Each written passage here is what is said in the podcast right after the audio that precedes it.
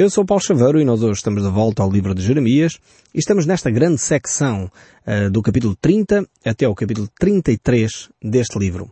Nesta grande secção vemos aqui um período difícil, um período negro para a nação de Judá. Estamos num momento crucial para esta nação. Uh, Nabucodonosor encontra-se às portas da cidade para a conquistar. O povo está de facto angustiado diante deste fenómeno e Deus continua a manifestar o seu amor para com esta nação.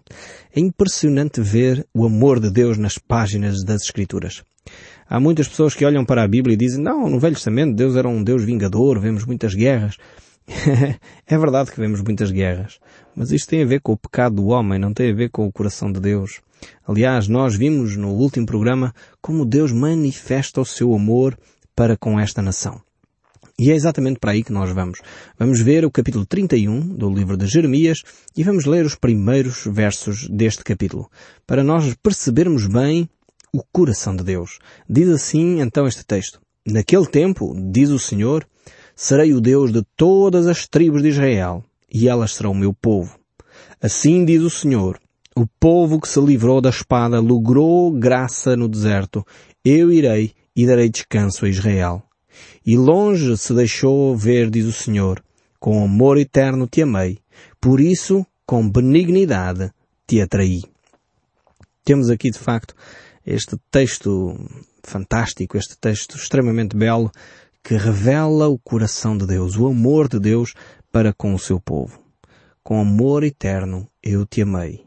Por isso, com benignidade te atraí. Deus fez isto à nação de Israel. Frequentemente Deus queria abençoar a nação de Israel, mas o povo não queria saber das bênçãos de Deus. Eh, para nós que estamos a esta distância, nós poderíamos dizer, mas o povo de Israel parece que não era lá muito certo. Deus queria manifestar bênçãos sobre o seu povo e eles não queriam. Eu gostaria que você não fizesse um juízo demasiado precipitado sobre a nação de Israel. Se calhar nós não somos muito diferentes desta nação.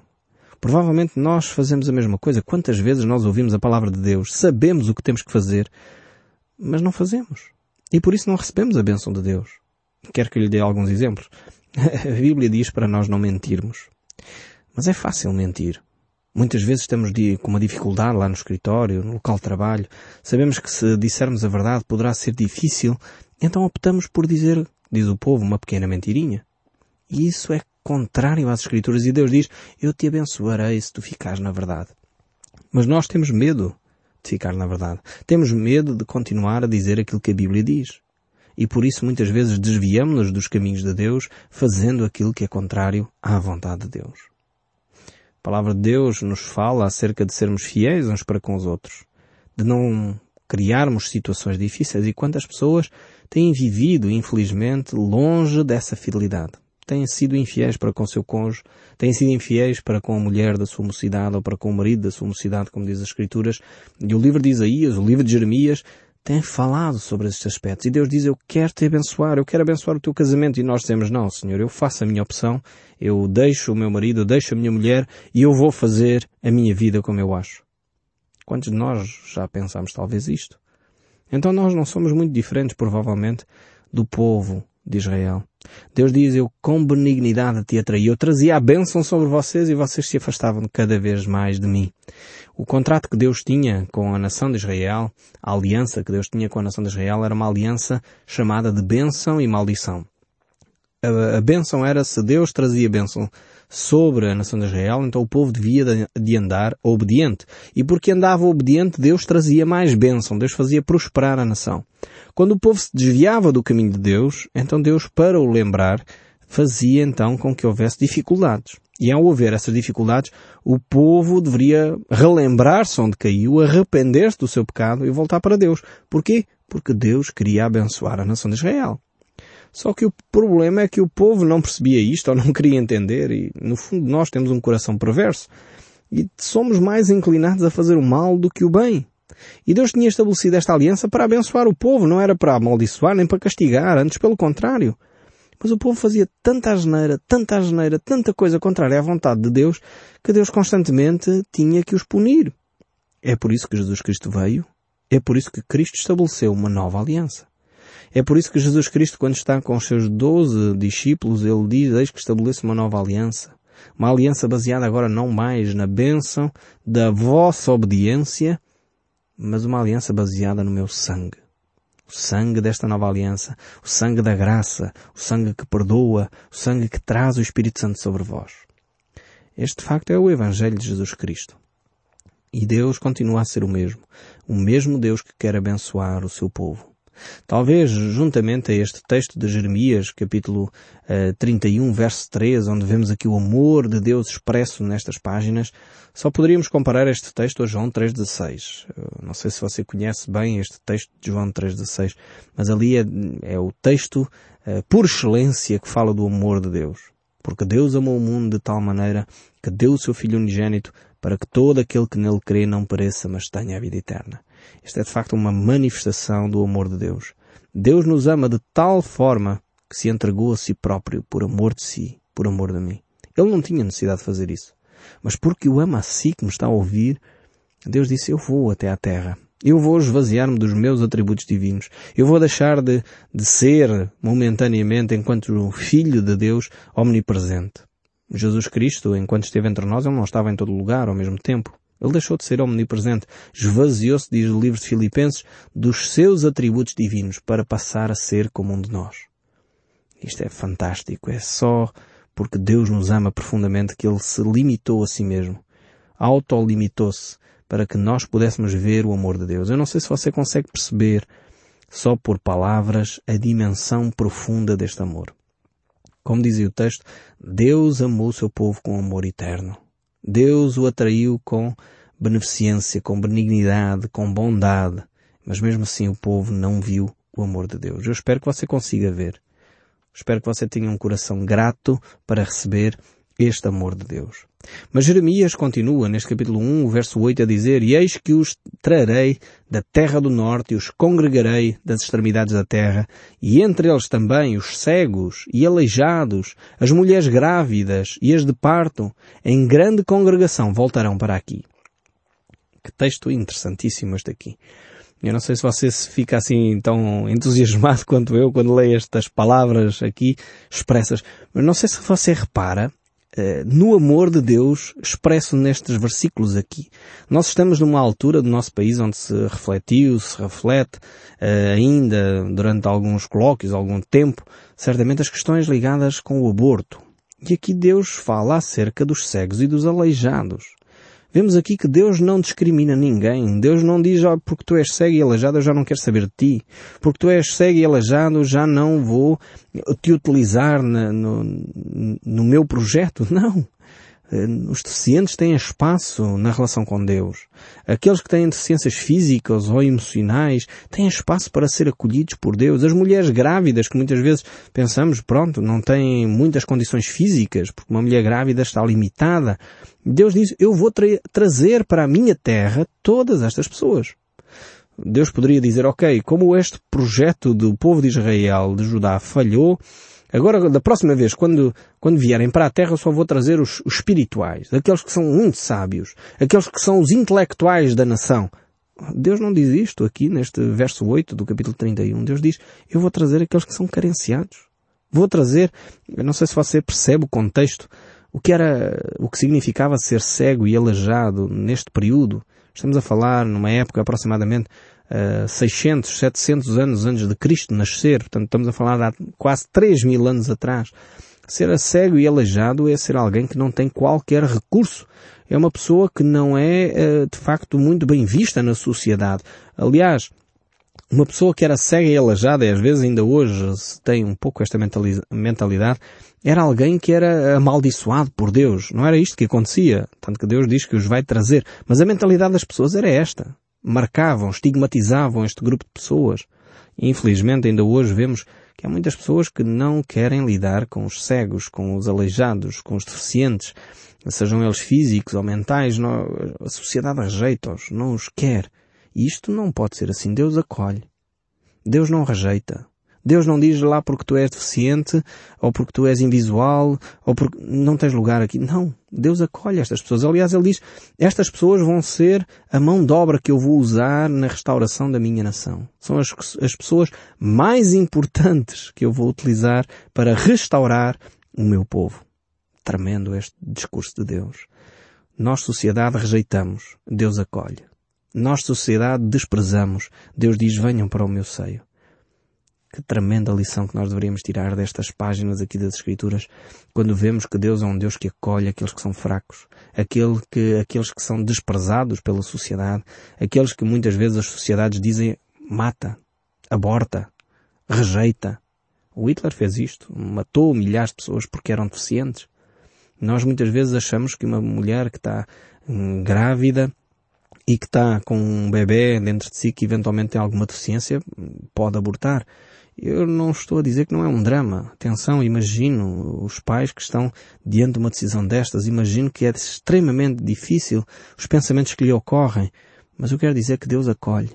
Deus é o Deus que olha, mesmo para aqueles que têm algumas deficiências, e diz, estes podem ser úteis nas minhas mãos. Tremendo isto.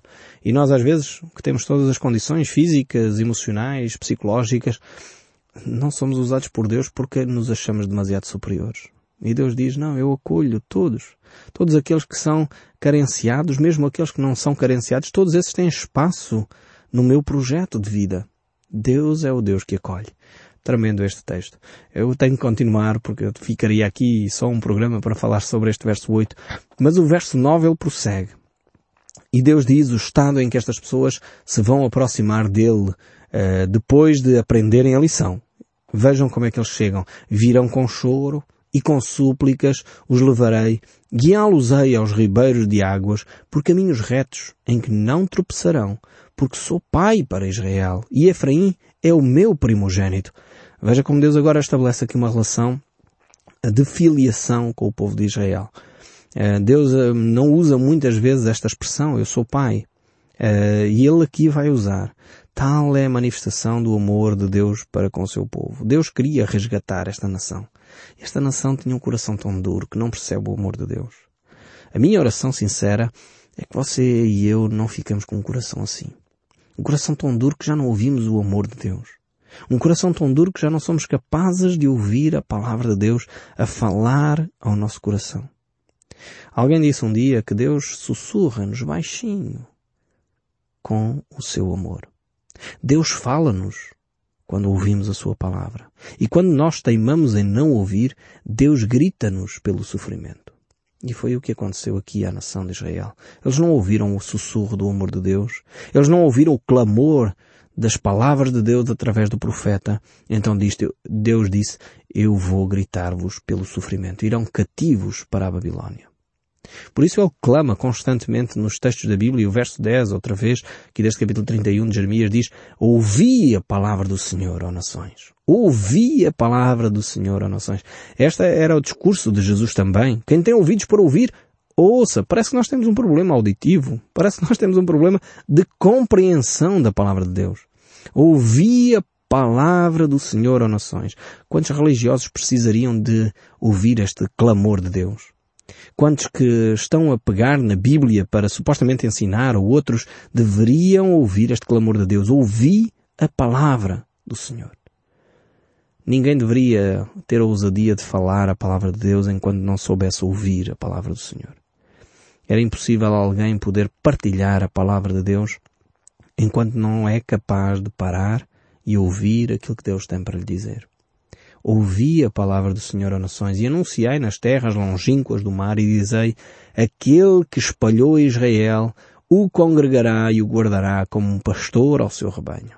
Deus então manifesta este cuidado, manifesta esta preocupação de juntar o seu povo, de não de espalhar, mas de juntar o seu povo, acolher o seu povo, trazê-lo de volta à comunhão com Deus. Deus queria realmente que o seu povo se arrependesse e voltasse para Ele. Deus não queria destruir. Deus não quer castigar. Deus quer restaurar. Deus quer consolar. Deus quer abençoar. Este é o projeto de Deus para nós também. E infelizmente quando nós não trilhamos os caminhos de Deus, Deus como um pai querido, Ele chama-nos a atenção. Os meus filhos, vocês sabem perfeitamente que eu várias vezes utilizo exemplos dos meus filhos, porque para mim faz sentido, porque eu percebo melhor o amor de Deus quando eu olho a minha relação com os meus filhos. Os meus filhos, a certa altura, um deles estava a reclamar porque eu estava constantemente a corrigir. E uh, eu disse-lhe, mas tu sabes porque é que o pai corrige? O pai corrige porque te ama, filho. Porque se o pai não te amasse, o pai agia como age para com as crianças da rua. O pai pode ver uma criança na rua a fazer uma coisa que é um disparate. Se não for muito grave, não comento, mas se for grave, claro, mesmo assim chama a atenção. Mas quando é o meu filho, eu vou chamar a atenção. Porquê? Porque eu o amo. É tão óbvio, mas muitas vezes nós esquecemos que isto acontece com Deus e conosco. Muitas vezes Deus chama-nos a atenção, Deus deixa-nos passar por determinados períodos de dificuldade para ver se nós acordamos.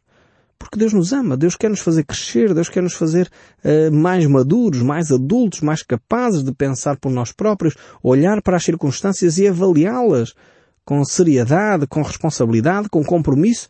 E Deus quer fazer isso em nós. E por isso, Ele, como um Pai querido, corrige. A Bíblia diz-nos isso com frequência. E Ele é o Deus que restaura. Deus não tem prazer em nos punir. Deus não tem prazer em ver-nos de rastros. Não. Este não é o Deus das Escrituras. Talvez é o Deus de algum orador ou pregador ou líder espiritual que quer ver os seus fiéis atormentados, mas não é o Deus das Escrituras. Deus das Escrituras é um Deus que ama, é um Deus que é justo, é um Deus que é reto, é um Deus que é verdade, que nos chama a atenção, que nos disciplina, mas essa disciplina é uma disciplina de restauração, não é uma disciplina de destruição. Então há que pôr as coisas no seu devido lugar. E o texto bíblico continua, Deus continua a manifestar o seu amor e diz, porque o Senhor redimiu a Jacó e o livrou da mão do que era mais forte do que ele. Vemos aqui, de facto, esta, esta declaração de Deus. Deus poderia libertar ainda a Judá das mãos de Nabucodonosor. Esta é uma promessa que nós vemos aqui neste verso 11. Mas o povo continua longe de Deus. O povo não quer saber. E é isto que é triste nestes relatos das Escrituras. Quando alguém que é atraído por Deus, quando alguém vê a possibilidade e despreza aquilo que Deus está a oferecer. O povo tem um provérbio muito interessante que diz que o maior cego é aquele que não quer ver. E de facto era o que estava a acontecer aqui com a nação de Judá. E acontece muitas vezes connosco. Deus oferece-nos a sua palavra, Deus dá-nos as soluções para os nossos problemas e nós quantas vezes rejeitamos as soluções de Deus. Como seria diferente a nossa vida se nós simplesmente puséssemos em prática um décimo daquilo que nós já conhecemos da Bíblia. Você se calhar está a dizer, mas eu não conheço muito. Mas esse pouco que você conhece, se colocasse em prática, a sua vida seria muito diferente. E é isso que Deus está aqui a dizer. E o verso 13, saltando agora um pouco, diz então, então a Virgem se alegrará na dança e também os jovens, os velhos, tornarão o seu pranto em júbilo e eu os consolarei. Transformarei em regozijo a sua tristeza. Saciarei de gordura a alma dos sacerdotes e o meu povo se fartará com a minha bondade, diz o Senhor. Grande declaração esta de Deus que quer restaurar o seu povo, quer que o seu povo abandone a rebeldia, a idolatria e quer que haja uma relação de intimidade entre ele e o seu povo. E agora o verso 22 ainda diz, até quando andarás errante, ó filha rebelde? Deus que ama, mas Deus que corrige. Deus que chama a atenção e põe o dedo na ferida. Quantas vezes Deus faz isto? A única forma de nós tratarmos uma ferida inflamada, muitas vezes, é colocando, como se diz em bom português, o dedo na ferida. É desinfetando. É colocando uma medicação adequada. Muitas vezes dói. Por vezes tem que se fazer a tal raspagem do, do pus e daquela coisa para, para que a, a ferida fique limpa e possa sarar. E é isso que Deus faz muitas vezes. E Deus aqui no verso 22 diz exatamente isso. Até quando andarás errando, ó filha rebelde? Deus não tem entre aspas, papas na língua. Ele chama as coisas pelo seu nome. E diz o texto, porque o Senhor criou coisa nova na terra. A mulher infiel virá a requestar um homem. E alguns intérpretes das Escrituras acham que este texto bíblico aqui, que eu acabei de ler, o verso 22, nos refere então ao nascimento de Jesus Cristo. Aqui que uma mulher uh, dará à luz ou irá uh, salvar, digamos assim, a humanidade. Salvará um homem, cuidará do homem. Esta, esta imagem aqui, uh, eventualmente, da Virgem Maria dando à luz o nosso Senhor Jesus Cristo. E o capítulo continua, e estamos então aqui uh, no texto, no capítulo 31, do verso 31 em diante, aqui a falar acerca dos pecados desta nação. Diz assim, eis aí vem dias, diz o Senhor, em que firmarei nova aliança com a casa de Israel e com a casa de Judá. Não conforme a aliança que fiz com os seus pais, no dia em que tomei pela mão para os tirar da terra do Egito, porquanto eles anularam a minha aliança. Não obstante, eu os haver desposado, diz o Senhor, porque esta aliança que firmei com a casa de Israel, depois daqueles dias, diz o Senhor, na mente lhes imprimirei as minhas leis. Também no coração lhes inscreverei. Eu serei o seu Deus, e eles serão meu povo. Não ensinará jamais cada um ao seu próximo, nem cada um ao seu irmão, dizendo, Conhece ao Senhor, porque todos me conhecerão desde o menor até ao maior, diz o Senhor, pois perdoarei as suas iniquidades e dos seus pecados jamais me lembrarei. Deus quer então estabelecer aqui uma nova aliança e aqui o ênfase desta aliança não é mais agora as, as leis escritas numa pedra, mas é as leis escritas na consciência. As leis escritas no coração, diz o texto bíblico. Tremendo. E quantos de nós muitas vezes optamos por regras estabelecidas por fora. Regras que estão inscritas na tradição. Regras que estão inscritas no cânon. Regras que estão inscritas no direito canónico. Regras que estão inscritas aqui e ali. E o que Deus diz é que eu quero que as minhas regras estejam inscritas no teu coração, na tua consciência, no teu interior, na tua mente esteja presente a minha aliança. E o texto prossegue, o verso 35 ainda diz, assim diz o Senhor, que dá o sol para a luz do dia e as leis fixas à luz e às estrelas para a luz da noite, que agita o mar e faz bramir as suas ondas. Senhor dos exércitos é o seu nome. Se lhe falharem estas leis fixas diante de mim, diz o Senhor, deixarei também a descendência de Israel de ser uma nação diante de mim para sempre. E agora o capítulo 32, o verso 1 diz, Palavra que veio a Jeremias da parte do Senhor no décimo ano de Zedequias, rei de Judá, ou décimo oitavo ano de Nabucodonosor. Era nesse tempo o exército do reino da Babilônia cercava Jerusalém. Jeremias, o profeta, estava encarcerado no pátio da guarda e estava na casa do rei de Judá. Mais uma vez temos aqui Jeremias eh, de novo preso e continua o texto a dizer, eis que Ananel, filho do tio de Salum, virá a ti dizendo, compra o meu campo que está em Anatote, pois a ti, a quem pertence o direito de resgate, compete comprá-lo. Veio, pois, a mim, segundo a palavra do Senhor, Ananel, filho do meu tio, ao pátio da guarda e me disse, compra agora o meu campo que está em Anadote, na terra de Benjamim, porque teu é o direito de posse e de resgate. Compra-o. Então entendi que isto era a palavra do Senhor. Comprei, pois, a Ananel, filho do meu tio, o campo que está em Anatote, e lhe pesei o dinheiro, 17 ciclos de prata. Temos aqui este exemplo interessantíssimo e nós iremos certamente continuar a olhar para estes textos no próximo programa. E até lá, que o som deste livro continue a falar consigo, mesmo depois de desligar o seu rádio. Que Deus o abençoe ricamente e até ao próximo programa.